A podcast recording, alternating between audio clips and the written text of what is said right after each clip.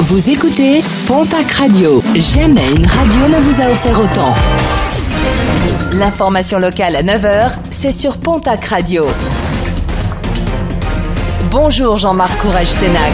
Très belle matinée, beaucoup trop énervée et imbibée à Air-sur-la-Dour. Une femme qui hurlait dans la rue a été interpellée dimanche par les gendarmes, alertée par les cris et les plaintes du voisinage. Alors qu'il la conduisait à Mont-de-Marsan pour des examens médicaux, elle s'est rebellée en frappant et en insultant les militaires.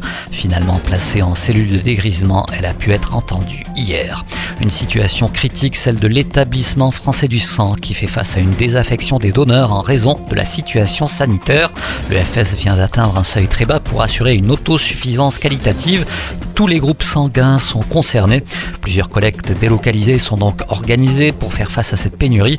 Ce mardi, un rendez-vous est donné du côté du Crous de l'IUT de Tarbes. Jeudi, ce sera toujours à Tarbes, mais du côté du lycée Marie Curie. Le coup de gueule de plusieurs commerçants palois avec la hausse des tarifs de stationnement.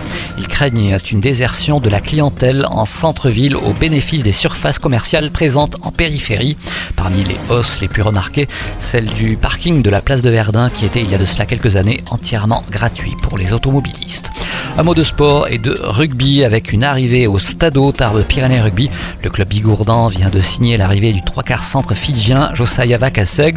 Le joueur a évolué à Narbonne, Béziers, Bordeaux-Bègles, Biarritz et Mont-de-Marsan.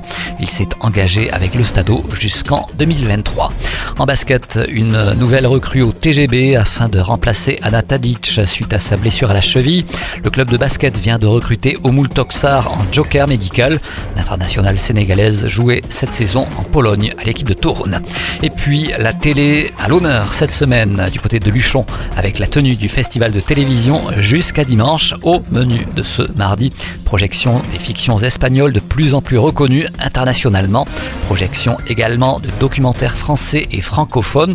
Colline Serrault est la présidente du jury fiction. Mireille Dumas, celle du jury documentaire.